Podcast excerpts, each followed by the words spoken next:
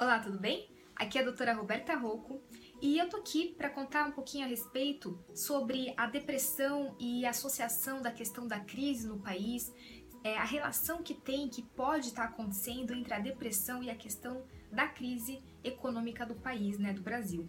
Bom, então, é, eu tenho observado esses dias, esses meses, que as pessoas estão cada vez mais depressivas. Existe um número é, de procura com este sintoma, que é a depressão, principalmente pós é, perda de emprego, principalmente pós despedida, homens e mulheres. Não tem muito a questão que normalmente a procura maior são mulheres, mas eu tenho visto ultimamente um número muito grande de homens que estão depressivos de uma hora para outra. E o fator associado é o caso, por exemplo, de uma despedida. Então algumas pessoas eles é, não fazem essa relação, mas eu vou explicar aqui para você que tem essa relação entre a crise econômica ou mesmo o medo da crise econômica com o estado de depressivo até gerar uma depressão. A depressão no ser humano, ela está associado ao nosso território, tudo aquilo que está à nossa volta. Então, o nosso trabalho, os nossos pais, nossa família, nossos filhos, nossa casa, nosso ambiente de trabalho, tudo aquilo que nos consideramos que é nosso.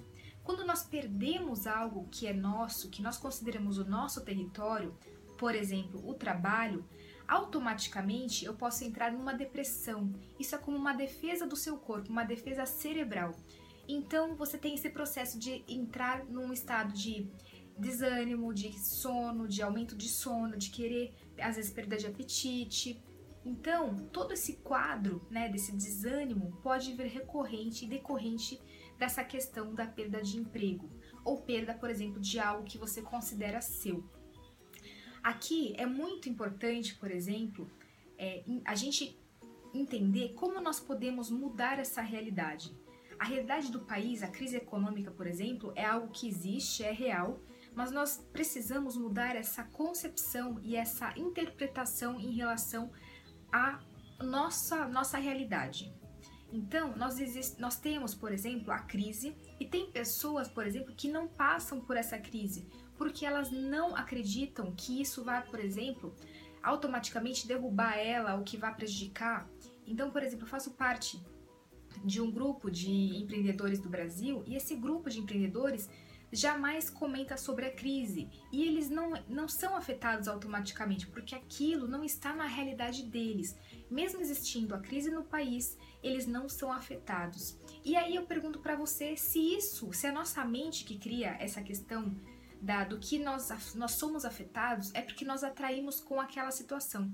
Se o seu cérebro não reconhece a crise, automaticamente ela não vai existir para você. Então aqui vai uma reflexão a respeito para as pessoas, por exemplo, que estão com medo de perder emprego ou que estão passando dificuldade financeira.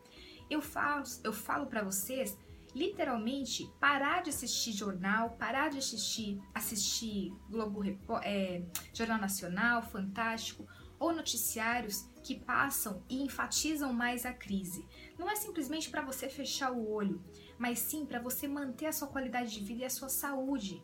Porque quando você é, depara, por exemplo, com alguém na rua, um amigo, outro, é muito comum automaticamente as pessoas falarem da crise financeira, só que a gente não sabe o mal que a gente está causando no nosso corpo e no nosso organismo. E automaticamente, possivelmente, entrar numa depressão, como vem ocorrendo nos últimos casos. Então eu tô aqui para falar para você que evite ao máximo a toxicidade mental, a toxina mental. Eu fiz até um vídeo que está no YouTube, se você quiser, veja o vídeo na Academia Mind sobre toxi, as toxinas mentais, que quando a gente é, está em contato e aquilo que nós estamos em contato nós adquirimos como uma realidade nossa, a gente aquilo vira real, independente se aquilo é real ou não. Mas a partir do momento que você interpreta aquilo como real, aquilo acaba acontecendo, aquilo acaba se manifestando porque a sua mente projetou aquilo e aquilo ganha força. Então você tem o controle da sua mente e o controle de como você reage de acordo com a situação do seu meio.